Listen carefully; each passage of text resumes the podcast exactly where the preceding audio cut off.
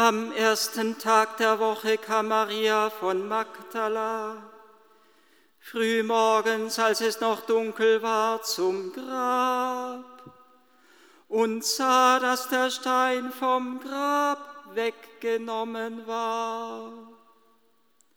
Da lief sie schnell zu Simon Petrus und dem Jünger, den Jesus liebte, und sagte zu ihnen, man hat den Herrn aus dem Grab weggenommen und wir wissen nicht, wohin sie ihn gelegt haben. Da gingen Petrus und der andere Jünger hinaus und kamen zum Grab. Sie liefen beide zusammen, aber weil der andere Jünger schneller war als Petrus, kam er als erster ans Grab. Er beugte sich vor und sah die Leinenbinden liegen, ging jedoch nicht hinein. Da kam auch Simon Petrus, der ihm gefolgt war, und ging in das Grab hinein. Er sah die Leinenbinden liegen und das Schweißtuch, das auf dem Haupt Jesu gelegen hatte. Es lag aber nicht bei den Leinenbinden, sondern zusammengebunden daneben an einer besonderen Stelle. Da ging auch der andere Jünger, der als erster an das Grab gekommen war, hinein. Er sah und glaubte, denn sie hatten noch nicht aus der Schrift verstanden, dass er von den Toten auferstehen müsse. Dann kehrten die Jünger wieder nach Hause zurück. Maria aber stand draußen vor dem Grab und weinte. Während sie weinte, beugte sie sich in die Grabkammer hinein. Da sah sie zwei Engel in weißen Gewändern sitzen den einen dort, wo der Kopf, den anderen dort, wo die Füße des Leichnams Jesu gelegen hatten. Diese sagten zu ihr, Frau, warum weinst du? Sie antwortete ihnen, man hat meinen Herrn weggenommen und ich weiß nicht, wohin sie ihn gelegt haben. Als sie das gesagt hatte, wandte sie sich um und sah Jesus dastehen. Sie wusste aber nicht, dass es Jesus war. Jesus sagte zu ihr, Frau, warum weinst du? Wen suchst du? Sie meinte, es sei der Gärtner und sagte zu ihm, Herr, wenn du ihn weggebracht hast, sag mir, wohin du ihn gelegt hast, dann will ich ihn holen. Jesus sagte zu ihr, Maria. Da wandte sie sich ihm zu und sagte auf Hebräisch zu ihm, Rabuni, das heißt Meister. Jesus sagte zu ihr, halte mich nicht fest, denn ich bin noch nicht zum Vater hinaufgegangen. Geh aber zu meinen Brüdern und sag ihnen, ich gehe hinauf zu meinem Vater und zu eurem Vater, zu meinem Gott und zu eurem Gott. Maria von Magdala ging zu den Jüngern und verkündete ihnen, ich habe den Herrn gesehen. Und sie berichtete, was er ihr gesagt hatte. Faszinierende Gestalten des Glaubens sind es, die uns am Ostermorgen am leeren Grab von Jerusalem begegnen. Noch nicht so strahlend klar ist der Auferstehungsglaube in den Herzen der Jünger durchgebrochen, wie er bereits hoffentlich in unseren Herzen durchgebrochen ist, sondern ein vages Suchen und Fragen und Forschen und warten, warten, was sich denn noch ereignen wird. Sie hielten das, was die Frauen erzählten, für Geschwätz, so haben wir es in der Osternacht gehört, und doch brechen sie auf. Die ersten Jünger brechen auf hinüber zum leeren Grab. Faszinierende Gestalten des Glaubens, in denen etwas vom Geheimnis der Kirche offenbar wird. Wundern können wir uns, wundern mag sich der ein oder andere vielleicht darüber, dass da Maria, die Mutter Jesu, fehlt, dass sie nicht dabei ist auf diesem Weg zum Grab, dass sie nicht dabei ist bei den anderen Frauen, als sie hingehen, um den Leib Jesu zu salben. Papst Johannes Paul II., der heilige Papst Johannes Paul II., hat einmal gefragt, könnte es nicht vielleicht sein, dass sie deshalb nicht dabei war, weil sie Jesus schon begegnet ist? Wenn doch der Herr sich gerade den Frauen offenbart und sich gerade den Frauen mitteilt, die am Fuß des Kreuzes am Karfreitag treu geblieben sind, um wie viel mehr müsste er sich doch dann seiner Mutter mitgeteilt haben?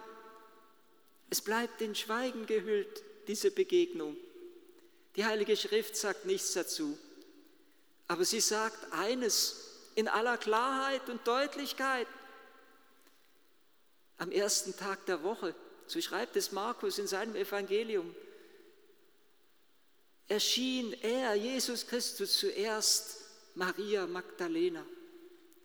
So wie Maria, die Mutter Jesu, notwendig war in der Stunde der Empfängnis bei der Verkündigung des Engels, wie es notwendig war, dass sie ihr Ja-Wort spricht, so ist es jetzt am Morgen der Erlösung notwendig, dass Maria Magdalena, die so als die Verkörperung des bekehrten Menschen gilt, dass sie gegenwärtig ist, dass sie ihr Ja-Wort spricht zum Geschenk der Erlösung.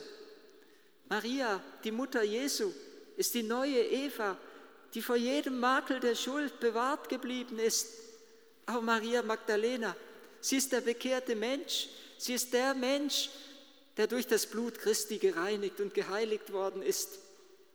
Sie ist der Mensch, der erfahren hat, was es bedeutet, von den Ketten der Schuld und der Sünde gebunden zu sein. Sie ist der Mensch, der es erfahren hat, was es bedeutet, von der Macht des Bösen bedrängt zu sein und unfrei zu sein. Sie ist der Mensch, der schon etwas vom Geheimnis der Erlösung erfahren hat, zu Lebzeiten, als der Herr sie gerufen hat, als er sie befreit hat, als sie ein neues Leben mit ihm und in ihm begonnen hat. Sie ist notwendig am Ostermorgen. Sie ist das Bild der Kirche. Einer Kirche, die schwach und unvollkommen ist, aber die trotz allem vom Herrn berufen und erwählt, ja, vom Herrn bei ihrem Namen gerufen ist. Maria Magdalena ist das Bild der erlösten Kirche, das Bild des erlösten Menschen, das Bild dessen, der von Jesus befreit worden ist. Und Maria Magdalena weiß aber zugleich auch, dass sie nicht allein das Geheimnis der Kirche verkörpert, dass sie die anderen braucht. Sie eilt hin zu den anderen Jüngern. Sie rüttelt, sie wacht, wenn sie noch wie im Schlaf sind, wenn sie noch wie benommen sind darüber, dass sie Jesus verleugnet haben, dass sie Jesus verlassen haben, dass er allein geblieben ist. Außer Johannes war niemand bei ihm in der Stunde des Todes, die noch wie benommen sind von dem, was sich ereignet hat in den vergangenen Tagen. Es braucht Maria Magdalena, die an die Tür klopft und die sie nicht in Ruhe lässt und die sagt, es geht doch nicht, man hat den Herrn aus dem Grab weggenommen. Und wie sie es eben später sagt, am Grab und wir wissen nicht, wohin sie ihn gelegt haben. Sie weiß, sie, hat ein, sie, hat, sie ist ein Mensch, der eine Beziehung zum Leib Jesu hat der Jesus leiblich begegnet ist, nicht einfach ein vergeistigtes, vergeistigte Vorstellung von Gott, sondern wenn wir sie in einsetzen, wie es oft in der Kirche, in der Tradition der Kirche auch geschehen ist, wenn wir sie in einsetzen mit der stadtbekannten Sünderin, die Jesus mit ihren Tränen die Füße gewaschen hat, mit ihrem Haar getrocknet hat, die in so eine tiefe Tuchfühlung gekommen ist, in eine so tiefe Berührung mit dem Leib Christi gekommen ist, oder wenn wir sie gleichsetzen mit Maria von Bethanien, die nach dem Zeugnis von Matthäus und Markus ebenso wenige Tage noch vor dem Palmsonntag oder gar nach dem Palmsonntag, meine ich, war es schon, die Füße Jesu gesalbt hat oder wie es dann Johannes in seinem Evangelium bezeugt, das Haupt Jesu gesalbt hat. Sie ist der Mensch, die die in der in Berührung war mit dem Leib Jesu, den Leib Jesu, die das Haupt Jesu und die Füße Jesu in ihren Händen gehalten hat. Drum sitzen ja die Engel im leeren Grab genau dort, der eine dort, wo das, der Kopf und der andere dort, wo die Füße des Leichnams Jesu gelegen haben. Sie umgrenzen sozusagen den Leib, der nicht mehr da ist. Maria Magdalena sieht die leere Stelle dazwischen Offensichtlich hat sie es genau auf diese beiden Stellen wieder abgesehen gehabt, auf sein Haupt und auf seine Füße. Sie ging, um ihn zu salben, aber der Leib ist nicht mehr hier. Und sie weiß auch, dass der Leib in einzigartiger Weise, sie weiß es intuitiv in ihrem Herzen, dass der Leib Christi im Abendmahlsaal den Jüngern anvertraut ist, dass die Jünger für diesen Leib zu sorgen haben. Und deshalb geht sie jetzt zu den Jüngern und ruft die Jünger und weckt sie auf. Und sie gehen hin und sie eilen zum leeren Grab. Und genauso wie Maria Magdalena die Jünger und die Jünger Maria Magdalena brauchen, genauso braucht sich, brauchen sich gegenseitig Johannes und Petrus, die zum leeren Grab eilen. Johannes, der die Dynamik der Liebe verkörpert. Petrus, der ein wenig schwerfälliger ist, der jedenfalls nicht so schnell ist wie Johannes. Vielleicht, weil er schon ein wenig älter ist wie Johannes. Vielleicht deshalb, weil er noch beschwert ist und schwer daran trägt, dass er seinen Meister verleugnet hat. Vielleicht deshalb, weil er einfach das Amt verkörpert, das manchmal ein wenig noch hinterherhinkt. Johannes, der aber nicht sagt, Petrus ist mir egal, sondern in Tuchfühlung bleibt mit Petrus, der wartet, bis Petrus kommt, der Petrus den Vortritt lässt. Ein Bild für das Geheimnis der Kirche, der Gläubigen in ihrer Einheit mit dem Bischof, mit dem Papst, wo wir nicht sagen können, das, was der Papst sagt, ist uns egal, wo wir in Tuchfühlung bleiben müssen mit ihm. Petrus, äh, Johannes, der dann Petrus eben den Vortritt lässt beim Eintritt ins Grab. Petrus, der den neuen Raum absteckt, den neuen Raum eröffnet und Johannes, der hineintritt und von dem es das wunderbare Wort heißt, er sah und glaubte. Das Geheimnis der Kirche, das aufleuchtet am Ostermorgen, in diesen, nicht nur in diesen Personen, sondern das Geheimnis der Kirche, das aufleuchtet in jedem Einzelnen von uns, wo der Herr kein einziger von uns missen möchte wo wir genauso hinzugetreten sind. Mit unserer Skepsis, mit unserem Suchen und Fragen, mit unserer Gewohnheit, weil man es halt so macht, wo wir hinzugesogen sind, hinzugetreten sind, aber auch mit der Haltung Maria Magdalenas, mit manchen Tränen in unserem Herzen, mit mancher Enttäuschung, die wir im Laufe unseres Lebens erlebt und erlitten haben. Wie Maria Magdalena suchen wir und warten wir und weinen wir und beten wir und lieben wir. Wie Petrus suchen und forschen und fragen wir. Wie Thomas verlangen wir Beweise, wenn ich nicht die Male an seinen, meine Finger in seine Male Nägel lege und meine Hand in seine Seite, glaube ich nicht. Und ein wenig ist auch Johannes in unserem Herzen, wo so ein klein wenig der Glaube durchbricht, wo wir ein wenig erahnen, schon zu erahnen beginnen, es könnte am Ende doch etwas wahr sein dran. Wie Petrus, bei dem noch alles wie ins Fragen gehüllt ist, als er, als er ins leere Grab tritt. Fast zu schön, um wahr zu sein für ihn. Unfassbar scheint es ihm. Als sie aus dem Berg der Verklärung herabgestiegen sind, da fragten sich vor Jesus ihnen schon einen, einen, einen kleinen Einblick in das Geheimnis der Verklärung geschenkt hat und zu ihnen gesagt hat, erzählt niemand davon, bis der Menschensohn von den Toten auferstanden ist. Da fragen sie sich, als sie vom Berg herabkommen, was das sei, von den Toten auferstehen. Jeder hat einen etwas anderen Zugang zum Auferstandenen. Jeder hat eine etwas andere Beziehung zu ihm. Für Petrus ist es der Messias, der Sohn Gottes. Für Thomas ist es der Herr, mein Herr und mein Gott. Für Maria Magdalena ist es der geliebte Erlöser. Für Johannes ist es der Freund. Und jeder hat einen etwas anderen Zugang, wie er ihm begegnet. Eine etwas andere Stelle, die er bei Jesus verehrt. Maria Magdalena, da ist es das Haupt und da sind es die Füße. Bei Thomas, da sind es die Wundmale. Bei Johannes, dem Lieblingsjünger, ist es die Brust, ist es das Herz weil er an der Brust des Herrn geruht hat und weil er zugeschaut hat unter dem Kreuz, wie das Herz des Erlösers durchbohrt wurde. Und in seinem, in seinem Evangelium bezeugt er ganz feierlich, ich habe es gesehen und ich bezeuge, dass das wahr ist, was hier geschrieben steht, dass sein Herz durchbohrt wurde und dass aus seinem Herzen Blut und Wasser geflossen sind. Jeder hat eine andere Art, wer für ihn Jesus ist, wie er ihn verehrt, wie er ihm begegnet, wie er ihn berührt. Aber der Herr ruft uns in die Begegnung mit ihm. Und es gibt keinen einzigen unter uns, den er missen möchte. Es gibt keinen einzigen unter uns, den der Herr nicht bei seinem Namen ruft. Genauso wie er Maria Magdalena gerufen hat und wie er ihr zugesprochen hat. Dieses wunderbare Wort, das ist wahrscheinlich einer der schönsten Eröffnungsverse im ganzen liturgischen Kirchenjahr, den wir am Beginn der Eucharistie daher auch gebetet haben. Meistens fällt der Eröffnungsvers ja weg, weil man ein Lied anstelle dessen singt, aber am Ostern kann man ihn fast nicht wegfallen lassen.